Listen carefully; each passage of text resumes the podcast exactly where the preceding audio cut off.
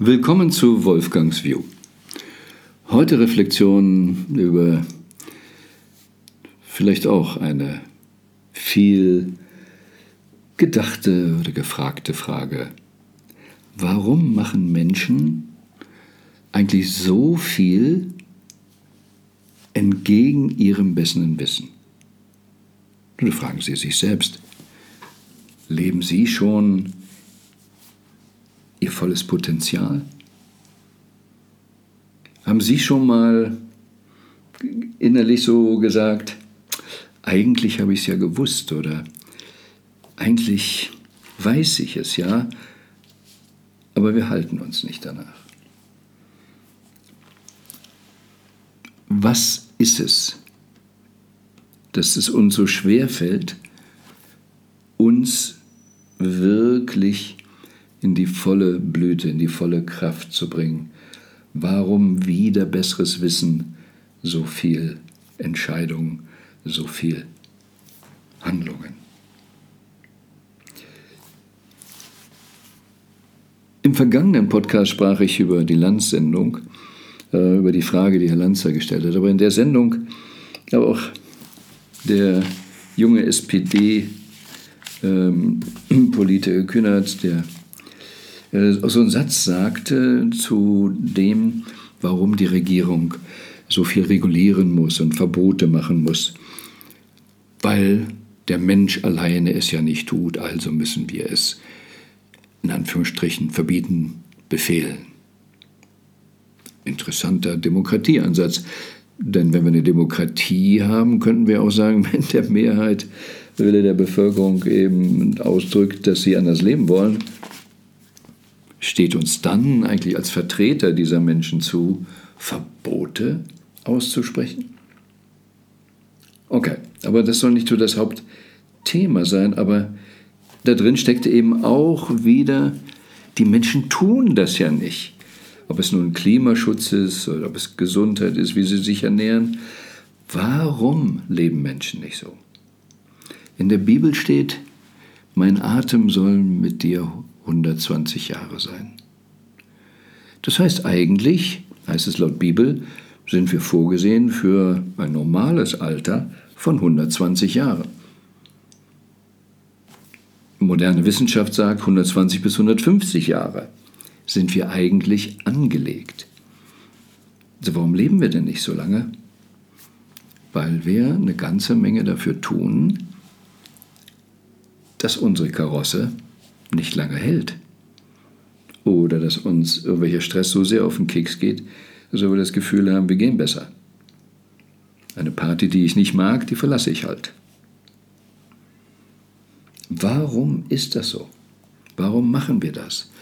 Warum machen wir es so, dass wir nicht diese Zeit, die wir hier auf diesem Planeten haben, wirklich parasitisch für uns füllen? Es hat mich lange beschäftigt. Ich bin ja auch in einem, Zuhause groß geworden, wo ich kein tiefes Vertrauen zu meinen Eltern hatte. Die waren mit ihren Problemen, sage ich rückblickend, ja beschäftigt. Die haben ihre persönlichen Dramen nicht auflösen können und ich steckte da nun drin. Und der tolle Spruch, was sollen die Nachbarn von dir denken oder der Lehrer oder was auch immer, zeigte immer nur, ich bin nicht okay, ich soll mich nach anderen richten. Aber die anderen und irgendwie instinktiv habe ich das gespürt und die Mehrzahl der Menschen spürt das wohl auch. Ja, was die sagen, macht sie ja nicht glücklich. Wie viele echte glückliche Lehrer hatte ich, die im Flow waren und ein ideales Bild waren. Wow, so möchte ich auch mal sein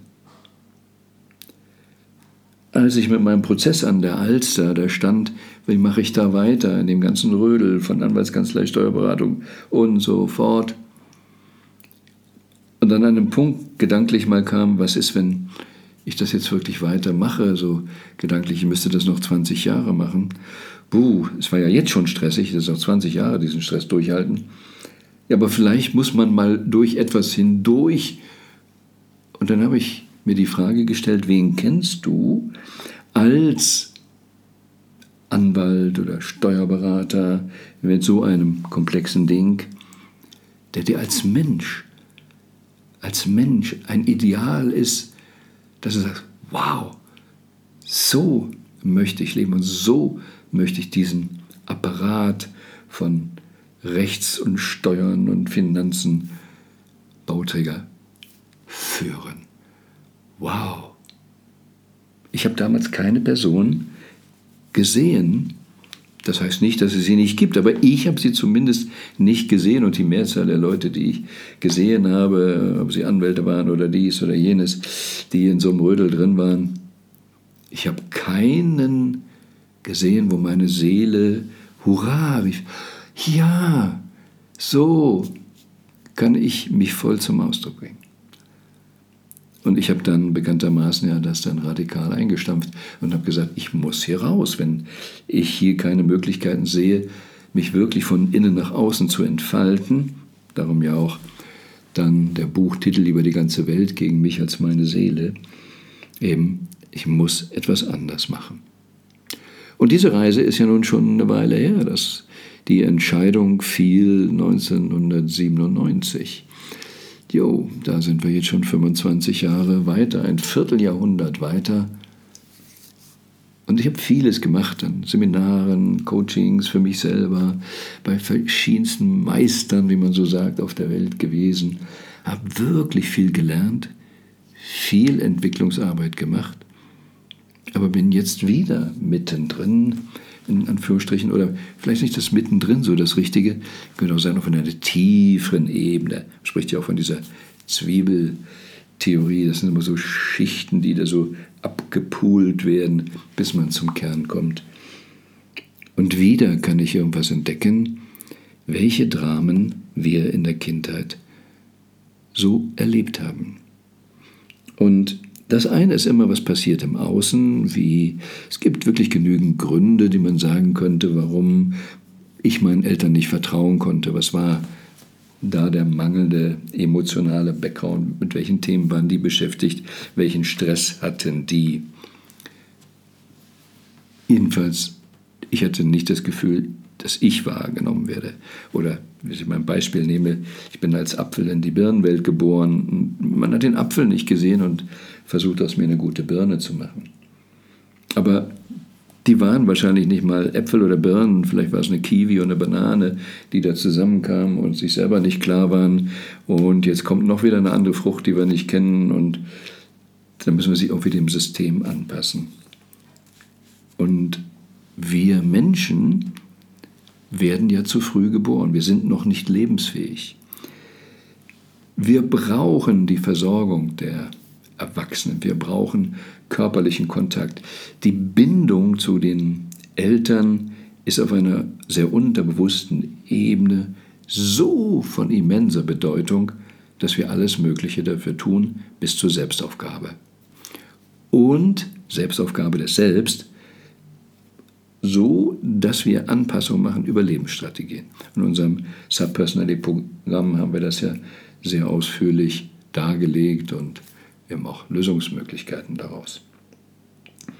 Und wenn wir diese ja, Anpassung gemacht haben, dann aus einem Schmerz heraus und dann haben wir einen emotionalen Druck drauf und unser ganzes System ist ähnlich wie ein Computer, Hardware und Software.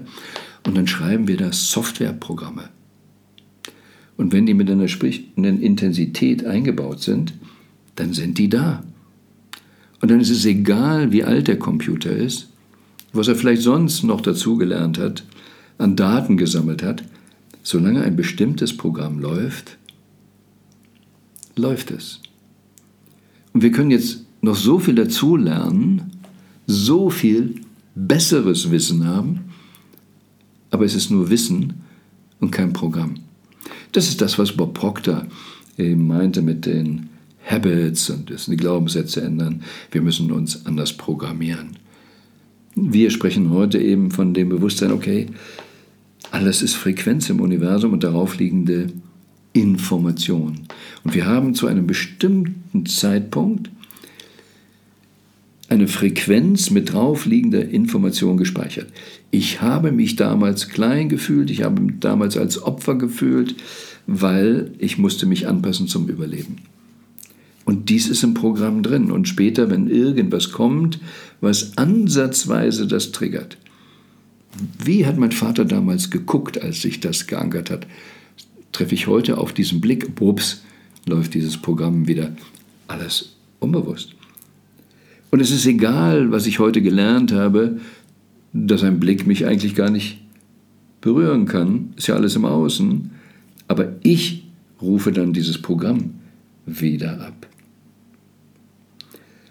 Und wir können es ja relativ leicht prüfen, wie frei wir sind, indem wir mal reflektieren, und das ist so eine Idee, die ich jetzt hiermit transportieren möchte, wirklich abends mal zu reflektieren oder jetzt an diesem Wochenende, wo gibt es Geheimnisse, die ich bewahren muss? Wo habe ich Angst, das zu zeigen? Also rückblickend bei mir an die Alster, ich hatte Angst zu zeigen, dass ich etwas nicht weiß.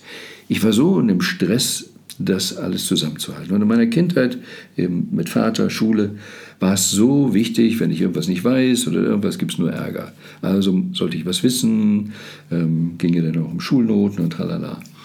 Und Unwissenheit war gefährlich und stresste mich. So, deshalb konnte ich an der Alster nicht zugeben, dass ich irgendwas nicht weiß. Aber im Steuerrecht kann man nicht alles wissen. In der Juristerei, man kann nicht alles wissen. Man muss sagen können, das weiß ich jetzt nicht, aber ich schaue mal nach. Oder ich muss jemanden fragen. Ich kann auch so einen ganzen Apparat nicht alleine führen, mit so vielen Leuten etc. Auch was da alles zu wissen ist. Wow, geht gar nicht. Und wenn einer ein Programm hat, er darf nicht erwischt werden bei etwas, was er nicht weiß, dann können Sie sich ausmalen, was das für ein Mörderstress war. Aber warum konnte ich das nicht? So ist eigentlich nichts Schlimmes. Heute kann ich das und lebe freier. Warum machen wir das? Weil wir Überlebensprogramme haben. Und diese Überlebensprogramme haben nichts mit der wahren Realität des Überlebens zu tun, sondern laufen. Und so haben wir heute eben sehr, sehr viele Führungskräfte auch. Wir haben Politiker, die sich nicht trauen, echt zu sein, weil teilweise vielleicht auch berechtigt, wenn sie wirklich echt sind, dann gibt es gleich einen auf den Deckel.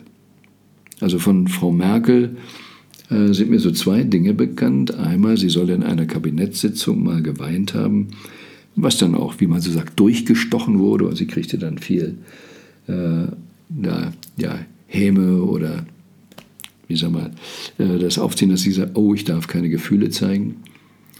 Und dann erinnere ich mich an eine Situation, da wurde sie zu einem Thema befragt und sie sagte, es ist ein wichtiges Thema. Geben Sie mir zwei Tage Zeit, da in Ruhe darüber nachzudenken. Und die Presse schrieb, sie weiß nichts, ist nicht informiert. Aber hallo, ist das nicht gut, wenn einer ehrlich seine Gefühle zeigt? Wenn jemand sagt, wow, das ist so wichtig, da möchte ich wirklich mal drüber nachdenken. Boah, solche Führung brauchen wir doch eigentlich. Aber was führt dann mit solchen Reaktionen? Nichts mehr sagen, es heißt aussitzen. Und Mutti sagte dann gar nichts mehr. Und deshalb haben sich unsere Gehirne über Jahrhunderte, es ging eigentlich immer nur ums kurzfristige Überleben. Es ging nicht um die 120 Jahre, wie leben wir in der Fülle. Es ging ums kurzfristige Leben, denn die Lebensspanne war ja früher viel kürzer, waren 30 Jahre. Wie, wie reicht es, dass ich mich reproduzieren kann, dass die Menschheit weitergeht? Wow, und wenn die Kinder einigermaßen das Erwachsenenalter erreicht hatten, konnten wir aufhören zu produzieren. Beziehungsweise später wurde es natürlich noch wichtig, noch mehr Kinder zu produzieren. Wer füttert uns im Alter durch. Aber es ging eigentlich immer um die Erhaltung der Art. Und jetzt sind wir an einem ganz anderen Punkt, dass um die Arterhaltung es wichtig wird, dass wir aus diesen Dramen rauskommen. Weil wenn wir uns anschauen, ob es ein Präsident in Amerika ist oder ein Präsident in Russland ähm, oder unsere in der Regierung, Wir können doch bei jedem sehen, dass er sich nicht traut oder auch nicht mehr will, ganz normal menschlich authentisch zu sein. Alle spielen ihre Rollen und identifizieren sich mehr und mehr damit und vertreten plötzlich Thesen, die sie vor der Wahl nicht so vertreten haben.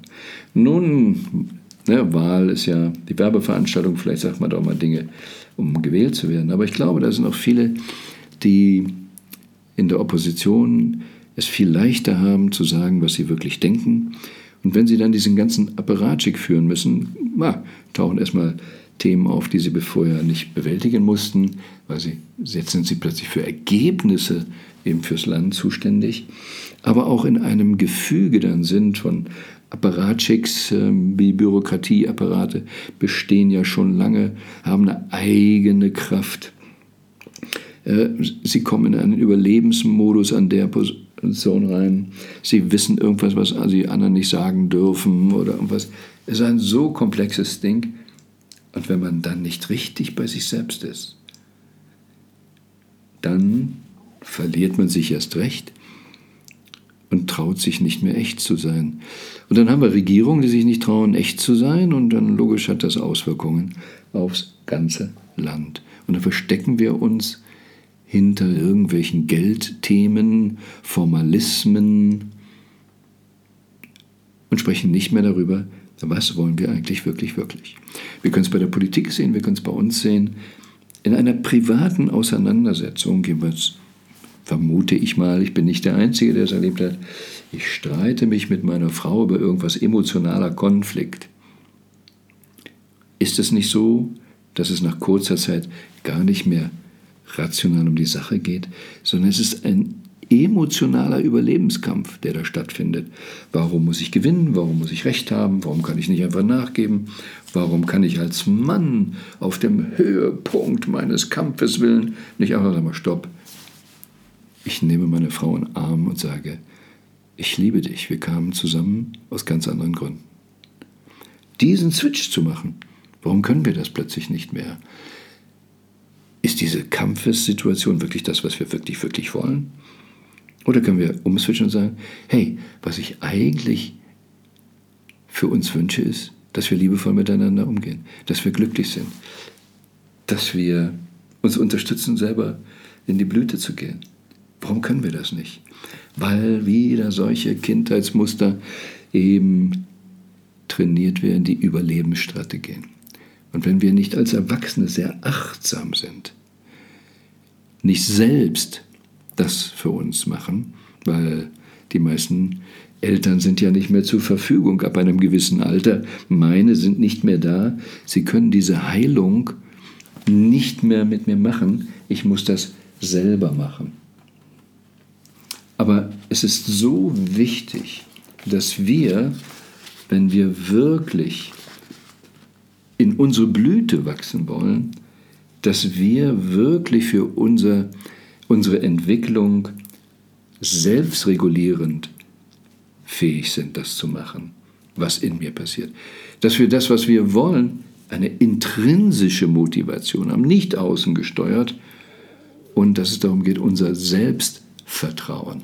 Also unserem Selbst zu vertrauen. Nicht nur Selbstvertrauen, ich habe ein Erscheinungsbild, ich bin wichtig. Das kann auch Ego-Trip sein. Hochmut. Nein, dem eigenen Selbst zu vertrauen. Egal, was im Außen gerufen wird. Egal, wie viel Scheckgröße gewunken wird. Der Sinn meines Lebens ist nicht immens viel Blut anzuhäufen. Ja, ich brauche Blut, aber der Sinn meines Lebens ist was? Was ist Ihr Sinn des Lebens? Und was soll in die Blüte kommen? Und deshalb wäre auch bei Awareness Inspiration so im Fokus den Weg zum Wesentlichen. Was ist meinem Wesen entsprechend? Und in der Abwandlung des Satzes, die Hauptsache ist, dass die Hauptsache die Hauptsache bleibt, mag ich dann in diesem Kontext den Satz, das Wesentliche ist, dass das Wesentliche das Wesentliche ist. Und da wir eben uns nicht genügend auf das Wesentliche konzentrieren und unsere alten Kindheitsprogramme nicht ändern, werden wir immer wieder weder besserem Wissen das alte Programm laufen lassen. Aber diese alten Programme sind gerade die Unterdrückung des eigentlichen Wesens. Deshalb ist das Wesentliche die Hinderung, diese Bonsai-Techniken oder die man uns angetan hat, Gebonseite, aufzulösen und wirklich unserem Wesen zu erlauben, in die Blüte zu gehen. Auch mit aller Ungewissheit, was passiert denn dann, wenn ich das tue? Oder die Welt ist doch so. Und dann auch zu verstehen, alles ist in diesem Sinne ja eine Frequenzarbeit. Ich muss diese Frequenzen, die ich da gespeichert habe, die Informationen auflösen und ändern. Wie ich ein Update brauche für meinen Computer. Was muss ich da ändern? Und das ist Inner Work, die innere Veränderung, Frequenzveränderung innen drin, aber das hat Auswirkungen nach außen. Und wenn wir das nicht tun, wenn wir alle auch immer wieder diejenigen wählen, die ihre Dramen haben, in diesem Kreis bleiben, dann sollte es ganz bewusst sein, wir sind Co-Kreateure. Wir kreieren das alle mit, weil unsere Frequenz, die wir leben, kreiert ähnliches, Law of Attraction und so weiter. Und bestätigt alle. Das ist, was Marianne Wilsim sich bemüht, in dem Gedicht auszudrücken, unsere größte Angst. Unsere größte Angst ist nicht, dass wir minderwertig sind. Unsere größte Angst ist, dass wir in unsere Kraft gehen. Wir haben Angst davor, uns selbst zu leben, weil es war damals nicht gut. Und deshalb haben wir die Bremse eingebaut. Und so viele Menschen haben das Gefühl, das Leben ist schwer. Warum? Weil es Kraft braucht, diese Unterdrückung zu machen. Und wenn wir sie loslassen, kommt eine Leichtigkeit. Dann können wir von selbst blühen.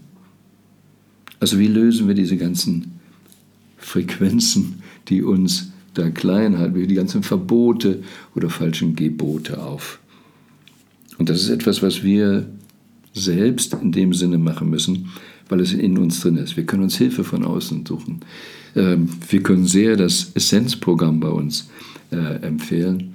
Wir machen hier auch nochmal einen Link rein. Wir haben es jetzt auch neu gestaltet, dass jeder auch alleine da durchgehen kann, wenn er möchte, weil wir haben mit 17 Jahren Erfahrung damit so vielen Menschen geholfen und wir wollen, dass viel mehr Menschen eben in diese Freiheit kommen. Erst dann können wir frei bestimmen, wer wir sind.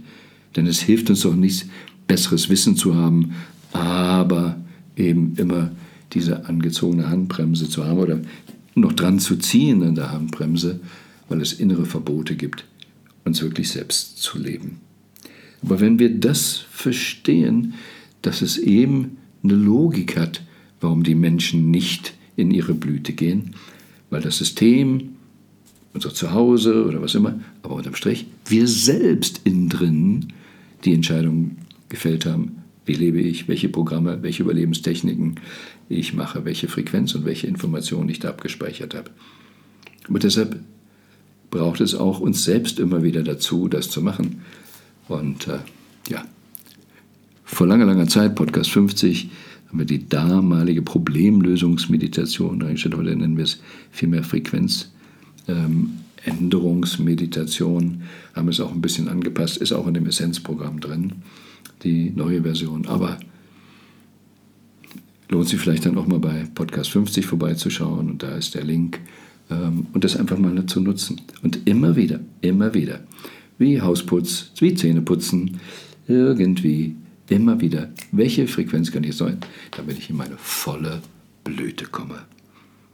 Und wenn der das alle machen würden, wow, was hätten wir dann für ein blühendes Parlament, blühende Familien, blühende Firmen? Und dort, wo es gemacht sind, wo es gemacht wird, gibt es wirklich blühende, kraftvolle Teams. Weil es gibt keine Hidden Agenda. Es ist offen. Es ist wirklich dann ein echtes All-in Purpose Living. Und dann kommt auch The Purpose-Driven Profit. Dann gibt es auch im Wohlstand keine Limitierungen. Dann ist alles möglich. There are no limits. Es sind keine Limitierungen, außer denen, die wir selbst gemacht haben, beziehungsweise die wir immer noch aufrechterhalten und pflegen. Weil wir glauben, wenn wir sie pflegen, dass diese negativen Erwartungen, die wir da hatten, damals dann heute eintreten würden. Aber ist nicht so. Heute sind wir frei und erwachsen und können unser ganz anderes Leben gestalten. Also lösen wir alle diese Dramen auf. Happy Living. Wirklich, ich wünsche Ihnen ein Leben in der Freiheit. Be winspired, in Spirit, aber auch Freude daran, ein Winner zu sein. Win, win, win. Und dann sind wir uns so alle einig. Dann kommt wirklich das Beste.